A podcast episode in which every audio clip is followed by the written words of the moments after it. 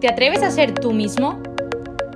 Si sobrevives pero quieres empezar a vivir, lucha por ser un joven auténtico, de esos fuertes, valientes, completos y felices. No dejes que te lo cuenten. ¡Vívelo! Hola a todos y bienvenidos un día más a nuestro podcast. El episodio de hoy es un episodio especial, creo que es el primer especial que hemos hecho desde existe Juventud, porque siempre como que hemos estado dentro de una temática y en el episodio de hoy vamos a contaros nuestra experiencia en el simposio de familia y vida que organizó la diócesis de Orihuela Alicante el fin de semana del 25 de marzo. Y eh, tenemos la suerte de contar con uno de los organizadores que fue el que nos invitó, así que os lo vamos a presentar. Él se llama Carlos Gandía y es seminarista y vamos a darle la palabra para que se presente mejor porque solo con el nombre eh, no decimos nada. Pues la verdad que la suerte es mía de poder entrar eh, y estar con vosotras ¿no? en este podcast que tantas veces he escuchado y que ahora me encuentro dentro, ¿no?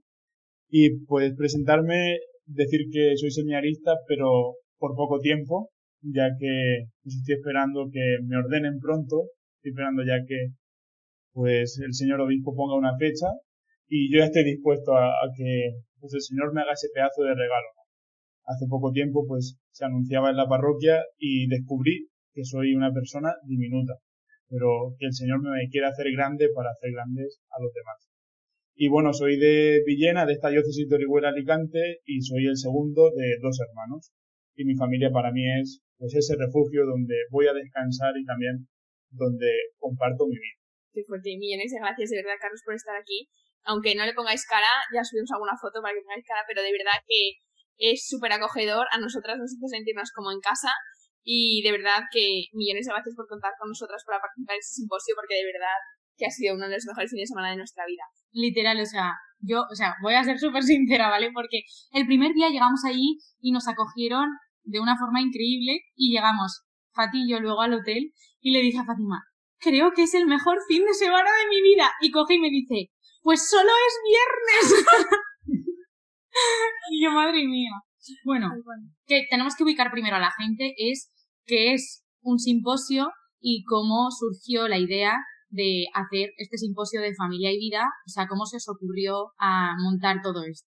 Bueno, pues decir que un simposio es un momento de reflexión y también una reflexión mirando a la sociedad y, y también mirando un poco al futuro, ¿no? Y me atrevo a decir que este simposio es una locura a la que nos ha, nos ha metido el Papa Francisco, ¿no? Porque mm, en el quinto aniversario de eh, Amoris Leticia ha convocado la Iglesia a un año sobre la familia. Y entonces dentro de este contexto eh, nuestra diócesis en el año de familia y vida, desde hace un año se puso a pensar cómo podíamos hacer presente esta realidad en nuestra iglesia diocesana, ¿no?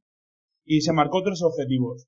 El primero es poner en nuestra mente y en nuestro corazón la importancia que tiene la familia para nuestra vida diocesana y también para cada uno de nosotros. El segundo es, siguiendo ese llamado del Señor, id y hacer discípulos.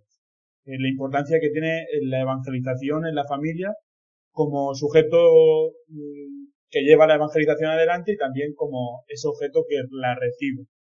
Y también pues implicar un poco a los padres en el proceso educativo. Y para esto pues nos marcamos tres enfoques y, muchos objetivos, pero sobre todo en el de jóvenes quisimos destacar la importancia de la vocación, la convivencia, ¿no? Tratando las heridas y la autenticidad, ahí es pues, donde entrasteis vosotras, y también el compromiso, ¿no?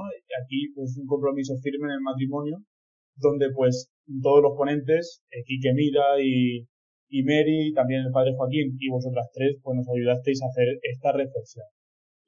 Eh, yo soy una inculta, pero yo no me, yo, o sea, yo me enteré del año de San José, pero se me ha pasado muy rápido este año para que no me enterara de que este año era el año de, de la familia, o sea, muy fuerte. Y creo que encima nos regalaron el simposio eh, el librito de la Leticia. Entonces, eh, nada, que invito a todo el mundo y a mí la primera a leérnoslo en este año de la familia porque como hemos, estamos viendo la sociedad cada día ataca más contra la familia, ese tesoro tan grande que todos tenemos y donde tú has dicho, ¿no? Que es donde se recibe esa evangelización para luego, bueno, donde se recibe, ¿no? Y tus padres te de dar y de ahí todo es mucho más fácil, un camino mucho más sencillo y Una de, las cosas que nos invita a Papa Francisco, ¿no? En, todos sus documentos es llevar la santidad eh, a cada mm, aspecto, ámbito de nuestra vida, ¿no? Que yo siempre hablo de que la santidad es ser auténtico, ¿no? Según el plan de Dios. Y, y eso también es lo que nos invita en esta exhortación, ¿no? A ser una familia auténtica, una familia santa, en lo profundo un detalle que me encantó que dijo el obispo Bonilla en una charla que nos dio a los jóvenes, contaba cómo sus padres, cuando empezaron a salir su familia, siempre dedicaban un Padre Nuestro para que se vieran la familia en el cielo, se reunieran todos ahí, me, encantó, o sea, hablando de la familia de santidad, o sea, me parece brutal. Os animo a todos. Añadir un Padre Añadir un Padre Nuestro para que veáis a toda vuestra familia en el cielo junta. Buah, es que es muy fuerte. Bueno, ahora queremos explicar por qué estábamos nosotras en un simposio de familia y vida, aunque Carlos ya lo ha comentado así un poco, pero la historia fue que... Por Dios, o sea, me refiero, estamos ahí porque Dios quiso y porque, no sé, a Carlos yo no sé qué le movió, que dijo, mira, estas niñas eh, que vengan y, y den la charla. Pero de verdad que cuando me llamó, he de confesar que no sabía ni que era un simposio. Yo le dije que sí, claro que sí, pero que yo, vamos, que no tenía ni idea. Pero... Y no, que yo iba a decir que nuestro tema era las heridas eh, afectivas, eh, sobre todo enfocadas a la relación de noviazgo, ¿no? O sea, cómo te podía afectar tener heridas para tener una buena relación de noviazgo. Y nosotras que hemos tratado muchos temas eh, en nuestro podcast, pero nunca habíamos tocado mm, a fondo así el tema de las heridas y yo me agobié, en plan, que, me, llamen, o sea, para hablar de, pues, cómo vivir tu vida siendo auténtico así en plan en general, pues como que hubiera sido más relajado por mi parte desde el principio. Pero luego, y lo dijimos al principio de la charla, como que a mí también me ha servido para darme cuenta de que tengo heridas, de cuáles son y cómo tengo que ir eh, trabajándolas, ¿no? Entonces, eso, nosotras fuimos a hablar sobre las heridas afectivas en el noviazgo y también eh, que nos ha ido un montón, no solo a identificarlas, sino de verdad a querer formarnos, porque esto me dijeron antes en Navidad, yo me acuerdo que era como, vale, necesitamos conseguir libros que nos formen, donde descubramos qué es una herida, porque lo mismo que dijimos en la ponencia, ¿no? Todos sabemos, hemos escuchado que todos estamos heridos y cada día escuchamos más heridas efectivas, tal, pero ¿alguna vez te sabéis para pensar qué es eso de una herida? Pues nosotros tampoco. O sea, sí que habíamos escuchado, pues eso, que estamos heridos, como ha dicho Lourdes, tal, pero el hecho de parar, descubrir qué es una herida, que todos estamos heridos, cuál puede ser nuestras heridas, las primeras que fuimos, que nos ha servido ha sido a nosotras mismas. Total. Entonces, eh, ¿por qué hablar de las heridas en un simposio sobre familia y vida? Es como, vale, Kike y María noviazgo, genial. Un cura hablar sobre la vocación al matrimonio, pues genial. Pero nosotras hablar sobre las heridas era como, eh, ¿cómo vamos a hacer esto, no? Y pues, como ya he dicho, había que centrarse y ver cuáles son tus heridas y qué cosas te duelen al corazón y no te permiten que esté lleno de amor para poder entregarlo a otra persona en el inicio de una relación de noviazgo que al final es lo que es el camino que te lleva al matrimonio, ¿no? Entonces, pues como que ahí ya tenía todo más sentido y por eso estuvimos ahí hablando de las heridas. Yo, la verdad que vi mm, que el Señor estaba en medio, ¿no? De, de todo esto porque ¿Por qué os llamamos a vosotras, no? Porque mmm, mirando al resucitado, si mm, ponemos en nuestra mente al resucitado, lo vemos con heridas que están resucitadas. Y me di cuenta de que eh, pensábamos igual cuando hablasteis de, de esa técnica de, del oro en la cultura japonesa que no sé pronunciar. eh, y entonces dije, eh, ahí, ahí es el punto, ¿no? Eh, la razón es porque nuestras heridas forman parte de nosotros y van con nosotros pero que Jesús las resucita. Y no sé, yo creo que ese es el, era el porqué, porque tenemos heridas pero las queremos resucitar. El cual, bueno, si queréis, os explico rápidamente para que la gente eh, lo visualice un poco más. La técnica, bueno, yo la pronuncio kintsugi, no sé cómo la gente lo pronuncia, ¿no? Pero os tenéis que imaginar como un recipiente que está roto, pero eh, en esas grietas no se ven como las, las grietas tal cual, como que esas grietas tienen, están embadurnadas de polvo de oro, entonces tienen un color, imaginaos pues, de oro, y eso es una técnica que utilizan en Japón, porque cuando las cosas, cuando se rompen los cacharros, aquí lo tiramos, pues allí esos recipientes no los tiran, sino como que buscan eh, realzar esa ruptura, pero embellecerla y ponerle, darle más valor. Entonces ese recipiente con ese oro tiene mucho más valor que un honor roto. Entonces, eh, esa comparación es la que hacíamos nosotras con respecto a Jesús, cómo nos, nos cuida y nos cura nuestras heridas, ¿no? Que en plan, en esos corazones lesionados, pues Dios nos deja un trozo de su gracia y pues eso, como que ese corazón tiene aún más valor porque tiene más eh, gracia de Dios. Además de lo que ha hecho Lourdes de las heridas y tal, el noviazgo, que Lourdes ha hecho más como que prepararnos, ¿no? Para un noviazgo, pero es que eh, también hay que reconocer las heridas y hay que no solo conocer, porque ahí también dábamos como cómo sanarlas, porque el noviazgo también es un buen momento para reconocerlas, te estás conociéndote con respecto a otro, otro te conoce a ti, os podéis ayudar los dos a conoceros también como a descubrir esas heridas para, uno, dejarlas sanar por Dios y dos, eh, intentar entre los dos llevar un noviazgo más auténtico, eh, más de cara a Dios y evitar posibles heridas futuras. Entonces, ¿y por qué esto no? Pues porque eh, un noviazgo es el camino que hay para llegar a ese matrimonio ¿no? y a esa familia que estamos todos anhelando y que todos queremos conseguir, Una familia de amor, de alegría, pues de servicio, de fidelidad, de apertura a Dios, todos queremos eso y para eso hay que pasar por un noviazgo. Entonces, cuanto mejor sea esa preparación para ese sí tan grande que vas a dar, pues muchísimo mejor, ¿no? Porque es que eh, el matrimonio es súper heavy, pero cuando eh, preparaba la y decía, jo, es que el matrimonio es esa preparación para dar un sí, que ese sí es un sacramento. O sea, igual que la confesión, igual que la Eucaristía, igual que el bautismo. O sea, es que tiene esa eh, grandeza. No sé, es como increíble. Es como que hay que tomarse en serio, que no es una tontería y que de verdad, si ese es nuestra nuestro camino y nuestra vocación, es lo que nos va a hacer más plenos y más felices, ¿no? Y ahí diría yo una cosa que me llamó mucho la atención de la charla de Don Mario Iceta, que dijo que el matrimonio cristiano no es una tradición cultural de toda la parafernalia que puede envolver a un matrimonio sin el, la esencia, que es Dios, y que sí, o sea, no es, un, no es una tradición cultural, sino que es una vocación. Y me encantó porque muchas veces dicen tal, pero tú te casas por la iglesia y ¿por qué te casas por la iglesia? Pues por eso, ¿no? Por lo que estaba diciendo Fati, por la grandeza que es que es un sacramento. O sea, igual de grande es que vayan a ordenar a Carlos sacerdote que una persona se case. Entonces, como que Dios llama a vivir esa vocación de amor en, el, en la que Él está presente, pues por caminos distintos, pero al final es una llamada de Dios que dice, yo te elijo para que tú vivas el amor por este camino, ¿no? Y entonces que no es la iglesia porque es más bonita y no el ayuntamiento porque no es tan bonito, ¿no? Y Luego también Monseñor Munilla dijo que la vocación no es algo que se inventa en plan ahora pues yo creo esto porque me apetece y, me invento que voy a vivir así, ¿no? Sino que es algo que se descubre, que es como un anhelo que Dios pues siembra en tu corazón y tú eres eh, libre completamente de ir discerniendo y decir, vale, pues quiero vivir conforme a esto porque mi corazón, eh, yo lo, haría un símil en plan como que late más fuerte cuando decido este camino, ¿no? Que otro diferente. Entonces, que hay paz. Exacto. En plan, late fuerte de alegría, ¿sabes? No de agobio. Yo cuando hablo de vocación me, me encanta hacer comparaciones, ¿no? Y una de ellas es que recuerdo cuando yo era pequeño y en la mañana de, del Día de Reyes yo me levantaba y iba a, buscar un, un, regalo que llevara mi nombre. Y yo sabía que ese era para mí y nadie más lo podía abrir. Pues la vocación es algo así, ¿no? Es ese regalo que Dios ha pensado desde la eternidad con mi nombre y que solamente Carlos puede abrir. Y que cuando lo abro descubro que es mucho más grande de lo que yo me imaginaba. ¡Qué fuerte!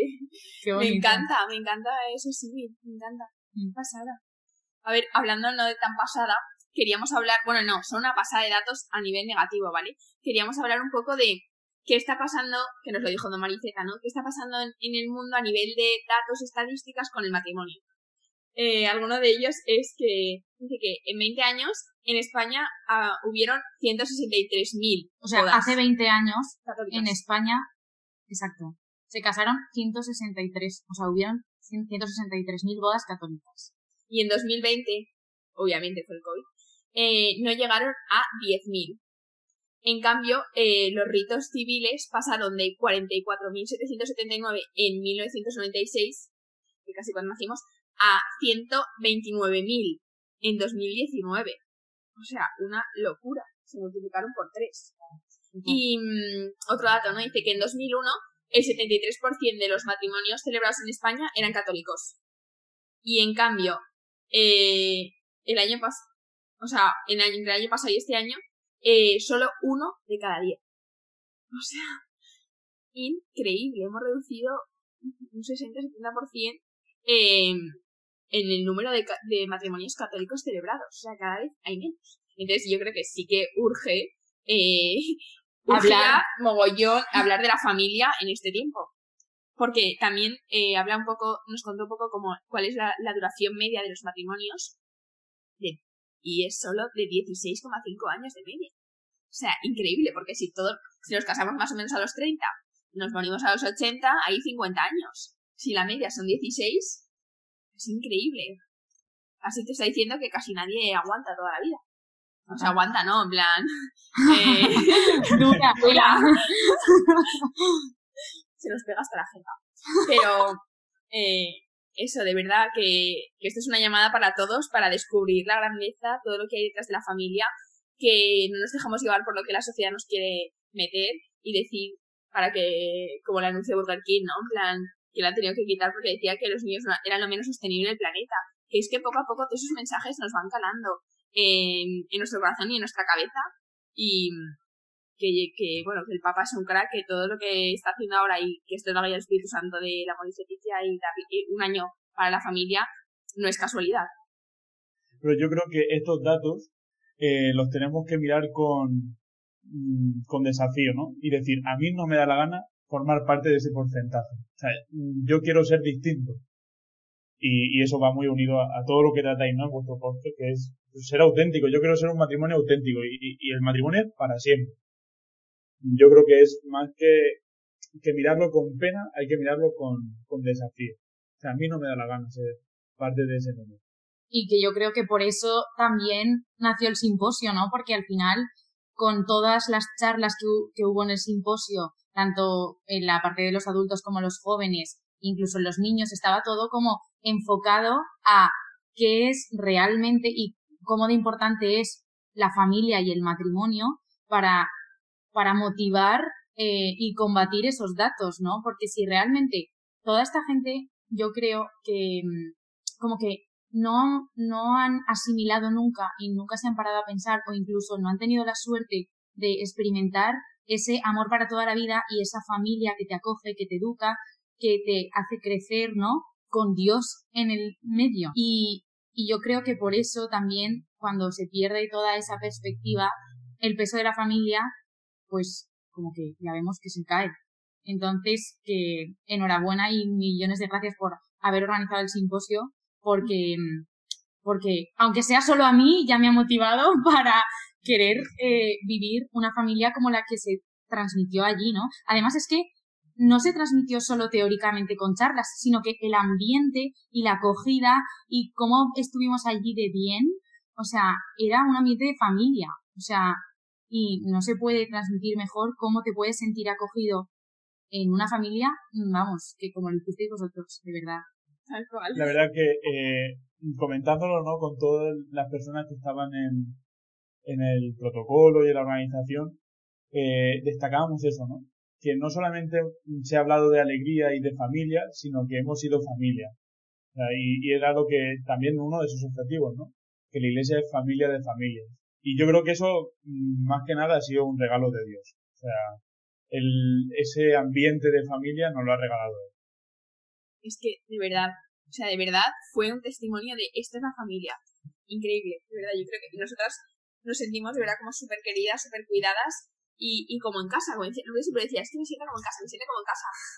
Pero porque, ¿cuándo te sientes como en casa? Cuando estás con tu familia. De hecho, sí, de hecho, bueno, mi madre no pudo venir al simposio y ahora ya empezamos como la publicidad, que están todas las charlas grabadas en, en la página, o sea, en la cuenta de, de YouTube de la diócesis y estábamos viendo la charla y yo, es que mi madre me dice, es que tú estabas como si estuvieras en casa y yo, es que es verdad, es que me sentía en casa.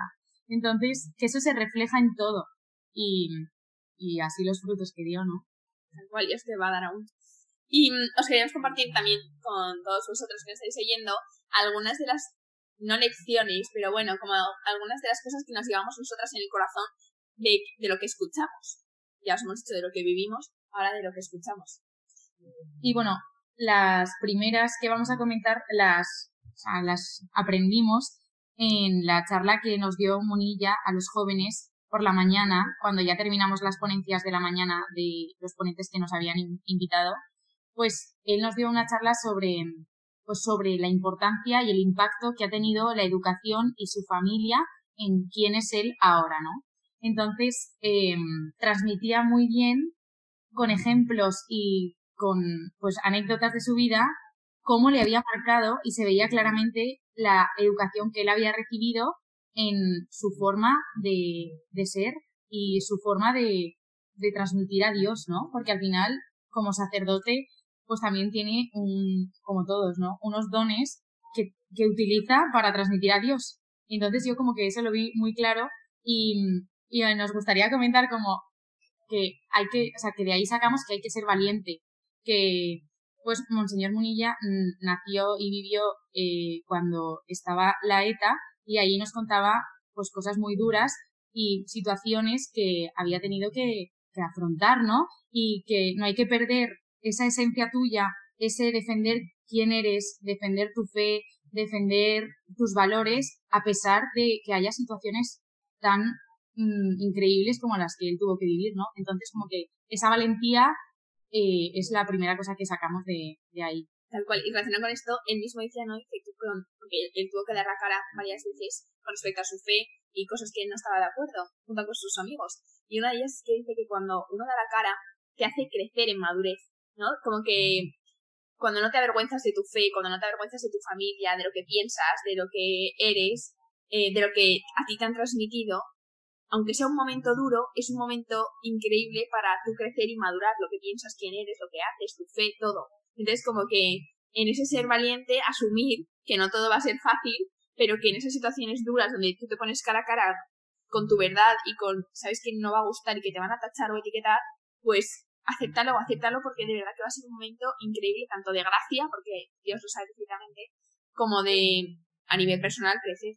Luego, yo también quería comentar sobre la, la charla, bueno, la charla, el testimonio que dieron María y Quique de su noviazgo, como el cambio de vivir un noviazgo con Dios a vivir un noviazgo sin Dios, ¿no? O sea, que a veces parece como, sí, hay que tener a Dios en la relación, bla, bla, bla, pero es que real, a través de ellos, como que pudimos ver ese, ese cambio, ¿no? Bueno, si tenéis alguna vez la oportunidad de, bueno, mentira, la podéis escuchar la charla en... Oportunidad, no, todo el mundo ver la charla. En la página, pues veréis cómo, cómo eso, ¿no? Cómo cambió su, su vida y sus anteriores noviazgos al noviazgo que tienen ellos ahora, con Dios en el centro, y que es una pasada. Es como que todo gira respecto a, a alguien, que es ese Dios que te hace ordenar todo lo demás. Como que todo se equilibra y de verdad aparece el amor hacia la otra persona. Y como que te vas quitando, ¿no? Ese, ese uso que podrías hacer si buscases solo el cuerpo de otra persona o el estar con otra persona y no solo el bien, la santidad y el casarte, ese discernimiento para ese sacramento es el matrimonio. Luego también vino eh, el padre Joaquín a darnos eh, una charla. Es que me suena, o sea, no me gusta decir charla porque parece que sea una chapa, pero es que tenéis que verla, tenéis que ver todos los vídeos porque de verdad que no hubo chapa por ningún sitio. Y, y bueno, de, de lo que él dijo, a mí lo que más me, como que me llamó la atención o, me tocó el corazón es que muchas veces eh, las heridas que tenemos, porque él hablaba sobre la familia y sobre la vocación al matrimonio, ¿no? Y se centró principalmente en cómo eh, la familia en la que hemos nacido y cómo nos ha educado nuestros padres y las cosas que hemos podido vivir en nuestra familia nos pueden haber eh, causado heridas, ¿no? Y que, que al final, pues amar es difícil, como decimos nosotras en la charla, ¿no? Y es difícil para todos y aunque parezca mm, raro, para nuestros padres también es difícil amar y muchas veces se equivocan y eso nos puede hacer mucho daño porque en tu familia eres vulnerable, estás poniendo tu corazón y jolín, que tus padres hagan algo que te haga daño, aunque sea sin querer, pues mm, duele mucho más, ¿no? Entonces, como que de ahí yo me llevo que hay que aprender a perdonar, eh, aunque parezca mentira que alguien tan cercano te puede hacer daño, ¿no? Entonces, pues entender que todos tenemos nuestros puntos bajos y nuestros puntos débiles y que hay que aprender a perdonarlo. Tal cual. Eh, otra, no tiene mucho que ver, pero eh, que a mí me encantó escucharlo, es que dijo que el, corazón humano es como una puerta, pero que esa puerta solo tiene un pomo que está en el interior. Es decir, que si tú no puedes dejar que Dios te cure, que Dios eh, entre en ti, que Dios te hable, si tú no le abres esa puerta. O sea, tú tienes que abrir la puerta de tu corazón para que Él entre. Entonces, eh, me encantó porque yo soy súper caballeroso y Él eh, no abre si tú no le das permiso. Entonces, eh, como una invitación, ¿no? A dar permiso a Dios para entrar en tu corazón, en tu vida y que te renueve, te transforme y te haga un joven totalmente auténtico. Y yo, si Carlos no quiere añadir nada más, me gustaría terminar diciendo, y va muy bien al hilo de lo que ha dicho Patti, que cuando se hacen las cosas por amor y para que la gente se acerque a Dios y a ese amor, que es Dios en este caso vivido desde la familia, pues que todo da unos frutos que son mil veces más grandes de lo que te puedes imaginar y que parece que sea algo teórico y hasta que no lo vives no te das cuenta de que es real, ¿no? Y nosotras hemos tenido la oportunidad en este simposio, pues gracias a toda la organización y, a Dios que eh, pues ha estado ahí sustentándolo, de, de experimentar eso, ¿no? Entonces, que yo personalmente también, o sea, he experimentado que dar ese sí que dio Fati en nombre de juventud a algo que parece que viene de Dios, eh, pero que viene con todo, pues hay que darlo porque seguro que trae cosas buenas y eso se puede aplicar en cualquier cosa de la vida. Para resumir todo esto, me estoy acordando de una escena de la película del Hobbit, ¿no? Hablando del pomo de la puerta y también como cuando entra Dios, pues el Hobbit cuando abre su puerta, la abre un poquito para que, para que entre eh, Gandalf y cuando entra, entra Gandalf y todos sus amigos y le desbaratan todo el orden que tenía dentro, ¿no? Pues a veces con Dios nos pasa esto que sí, le abrimos un poquito, que para que pase él y vamos a llevarnos bien, pero es que cuando Dios entra, entra con todo. O sea, y este simposio pues ha sido un momento de, de eso, ¿no? De que Dios entre con todo en nuestra vida y haciéndonos regalos que incluso pues nosotros mismos en las conversaciones, ¿no? Descubríamos que esto es un regalo de Dios inmenso y que hemos descubierto que va a ser para, para mucho tiempo. Tal cual, tal cual. No, y solo iba a añadir antes que, eh, que ese sí que ha dicho Lourdes en plan de sí a este simposio, pues es que yo creo que nosotros dimos un sí súper pequeño eh, cuando dijimos sí a grabar esto, a grabar esto, o sea, a empezar este proyecto del podcast y como que en este simposio ha sido como, qué fuerte, porque hemos visto en material, porque claro que te das cuenta en el día a día que ayuda, que hay gente que, que se acerca a Dios, que lo descubre, que quiere cambiar su vida, pero como que lo hemos materializado, ese sí tan pequeño que dimos, en ese mil por cien que Dios nos da, pues eh, este fin de semana ha sido para eso, ¿no? Como para, ha sido un regalo de Dios material, de decir, eh, chicas, eh, gracias por ese sí, yo, yo estoy detrás de esto, este es un regalo, esto es mío, os lo he dado, y, pero estoy aquí con vosotras y, no sé, de verdad que ha sido un abre los ojos y descubre que, que lo que estáis haciendo no es que no son vuestras fuerzas y que tampoco es algo pequeño. Sí, y que no es un premio en plan porque nosotras nos lo hayamos ganado. O sea, es verdad que, que Dios está detrás y tú tienes que ponerlo todo, toda la carne en el asador. Pero no es una recompensa. Sí, es como a tu confianza. Tú que has confiado, pues ahora lo ves. Así que lo único que os haría yo es invitaros, invitar a todos los que estáis escuchando, pues eh, a dos cosas. La primera es a leer ese libro que ha escrito el padre, el Papa Francisco sobre amor y sentencia. Y el segundo, eh, que a dar ese sí, primero abrir la puerta de tu corazón y el segundo, el tercero, pues dar ese sí que Dios te está pidiendo, que seguro que hay algo que le puedes dar aunque sea un sí pequeño, que igual a los años, pues eso, descubres que es, que es que cualquier cosa pequeña que le das a Dios, Dios la multiplica por un millón. Así que, yo diría eso. Que mil gracias a toda la organización, de verdad lo volvemos a decir, porque fue un currazo profesores de colegios, eh, seminaristas, curas, sacerdotes, consagradas, monjas, de verdad, laicos, todos los que estuvisteis ahí. Y es que todos súper majos, o sea, es que puede ser sacerdote y puede ser no tan majo, pero todos súper majos, es verdad. Entonces, como que eso se vio en todas partes y, y nada, no voy a repetirlo otra vez. Es que creo que llevo una semana que la palabra que más digo es gracias. O sea, de verdad, ¿eh? Eso está bien también. Pero... Así que nada. Gracias, Carlos, por eh, acompañarnos en el episodio. Haber No aceptado la invitación. No te hemos podido dejar hablar mucho, así que volveremos con otro donde tú hables más. No, pues daros las gracias a vosotras, ¿no? Por, como decía antes, porque algo que yo siempre mm, veía desde la distancia, ¿no? Os escuchaba y pues sí, estabais en, en mi dispositivo móvil porque os estaba escuchando, pero el poder conoceros en persona y, y ver cómo Dios nos regala, ¿no? Dios no para de regalarnos y que pues ahora en mi dispositivo móvil en un episodio pues voy- me, me va a resultar familiar mi voz, ¿no? Pues también es gracias a vosotras, ¿no? Que habéis dicho ese sí y que es un sí que como decís se, se desborda, pero porque Dios está detrás. O sea que, mm, como decía Lourdes, la única palabra que nos puede salir es gracias.